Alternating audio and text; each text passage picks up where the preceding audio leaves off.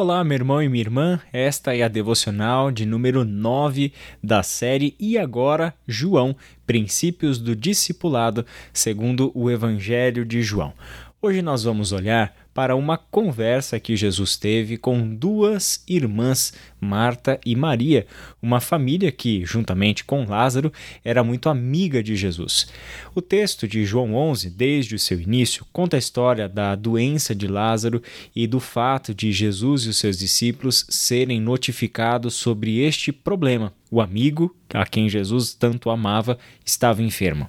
Toda a narrativa vai contando a forma como Jesus lidou com aquela situação e preparou os discípulos para que fossem até o lugar onde Lázaro se encontrava. Só que quando chegaram naquele lugar, esperando para fazer uma oração e trazer a restauração à saúde de Lázaro, Lázaro estava de fato morto. Já faziam quatro dias que ele estava sepultado. Quando Jesus então chega naquela cidade, quando ele chega em Betânia, nós temos uma situação com que ele precisa lidar, que são as duas irmãs, Marta e Maria, amigas próximas de Jesus, pessoas que muito amavam o seu irmão e que agora já estavam enlutadas, triste pela morte, pela perda do seu irmão Lázaro. Diz o versículo 18 que Betânia distava cerca de três quilômetros de Jerusalém e muitos judeus tinham ido visitar Marta e Maria para confortá-las pela perda do irmão.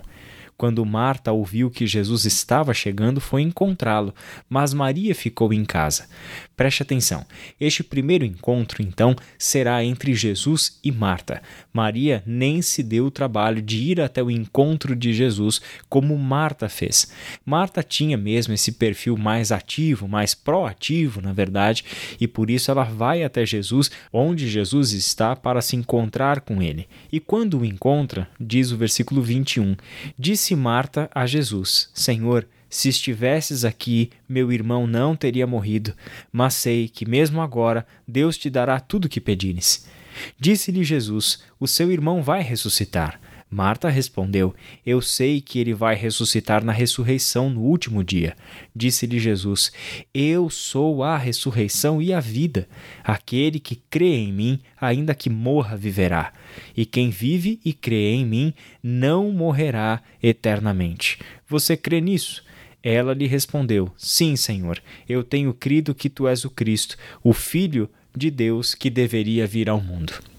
Com essa conversa entre Jesus e Marta, uma primeira faceta da presença de Jesus entre nós é revelada. Ele é aquele que traz ao mundo a verdade. A verdade é que Jesus é a ressurreição e a vida. A verdade é aquele que crê em Jesus não passará pela morte. A verdade é que aquele que crê em Jesus não morrerá eternamente. A verdade, então, é que a morte é apenas uma passagem e quem crê em Jesus, ainda que enfrente a morte, há de viver. Essa é a verdade com que Jesus conforta a enlutada Marta. Ele mostra para ela que ele tem o controle sobre a situação, que quem crê nele, ainda que morra, viverá ele dá para Marta exatamente o que ela precisava. E ela precisava deste conforto proveniente da verdade. E a verdade é que aquele que era o amigo da família é a própria vida de Deus que se manifestou entre nós. A vida que, como vimos lá no primeiro capítulo do Evangelho de João, é a luz do Senhor que brilhou no meio das trevas e as trevas não foram capazes de derrotar a luz. Ele é a vida, é a própria vida de Deus que fala com Marta e lhe apresenta a verdade do Evangelho. Aquele que crer em Jesus, ainda que morra, viverá. Só que a cena segue. E Jesus vai ter o seu encontro agora com Maria. E quando ele se encontra com Maria, algo diferente acontece. Veja só o que está acontecendo na cena a partir do versículo 31. Quando notaram que ela se levantou Depressa e saiu, os judeus que a estavam confortando em casa seguiram-na, supondo que ele ia ao sepulcro para lhe chorar. Chegando ao lugar onde Jesus estava e vendo, Maria prostrou-se aos seus pés e disse: Senhor, se estivesses aqui, meu irmão não teria morrido. Ao ver chorando Maria e os judeus que a acompanhavam, Jesus agitou-se no seu espírito e perturbou-se. Onde o colocaram? perguntou ele. Vem e vê, Senhor, responderam eles. Jesus chorou. Então os judeus disseram: Veja como ele o amava. Mas alguns deles disseram: Ele que abriu os olhos do cego não poderia ter impedido que este homem morresse? Essa é uma cena que você percebe, é exatamente a mesma situação. É o choro, a tristeza e o sofrimento diante da morte de um ente querido, Lázaro. Só que Maria se comporta de um jeito diferente.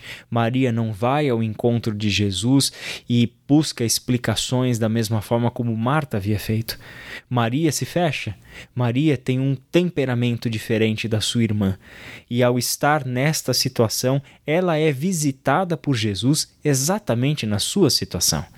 Quando eles se encontram, Maria diz apenas para o Senhor, em um gesto de prostração aos seus pés: Senhor, se estivesses aqui, meu irmão não teria morrido. Inclusive, Maria diz ao Senhor a mesma palavra que Marta havia dito: Se o Senhor estivesse aqui, o meu irmão não teria morrido. Mas neste caso, Jesus não entra com a palavra da verdade. Jesus não vai explicar teologicamente a morte, a ressurreição e a vida para Maria. Ele simplesmente, graciosamente, amorosamente se compadece da sua situação. E quando a vê chorando, ele chora com ela. Quem é Jesus entre nós? Exatamente quem nós precisamos que ele seja. Ele não é, entenda isso, o Messias que nós desejamos para as áreas da nossa vida que nós julgamos mais necessárias. Ele não é o Messias, portanto, moldado à nossa imagem e conforme a nossa semelhança. Ele é o Messias enquanto é o Filho de Deus encarnado que veio até nós. Este é o Messias exatamente que precisamos e quando precisamos, e que sabe discernir os nossos momentos. Sabe o momento de a palavra da verdade entrar em cena e remodelar a nossa percepção sobre as coisas, como ele também sabe o momento de sentar do nosso lado e de chorar com a gente. Ele sabe exatamente como agir e quando agir. Por isso, o desfecho dessa história é que ele vai ressuscitar Lázaro mesmo sabendo que ao ressuscitar Lázaro, ele pavimentava o seu caminho até a cruz, porque as autoridades judaicas, ao ficarem sabendo desta ressurreição, passam a tramar a sua morte. Por isso mesmo, Jesus tem tanto a palavra da verdade como a palavra da graça, a ação de graça e a ação de verdade. Isso nós temos em Jesus, o Messias que verdadeiramente nós precisamos. Vamos orar? Pai querido, muito obrigado por ter esta sensibilidade quanto a nós, seres humanos que somos tão diferentes, que reagimos de modos diferentes, que aprendemos de jeitos diferentes. Obrigado porque o Senhor nos ouve, o Senhor nos vê, o Senhor está com a gente, sabe a hora de falar com a gente, sabe a hora de dar explicações para as coisas, como também sabe a hora de nos deixar com as perguntas e com as dúvidas. O Senhor sabe a hora de sentar ao nosso lado e de chorar com a gente. Por isso, Senhor, nós te somos verdadeiramente gratos, porque ao sabermos disso, temos a certeza de que não estamos criando um Messias conforme a nossa vontade, que não estamos modelando um Messias personalizado para nós. Estamos em contato com o verdadeiro Senhor dos céus e da terra, que tanto nos alimenta com a verdade do Evangelho, como também nos alimenta com a graça de compadecer-se de nós, da nossa condição e estar com a gente nas nossas dificuldades. É em nome de Jesus que nós oramos. Amém.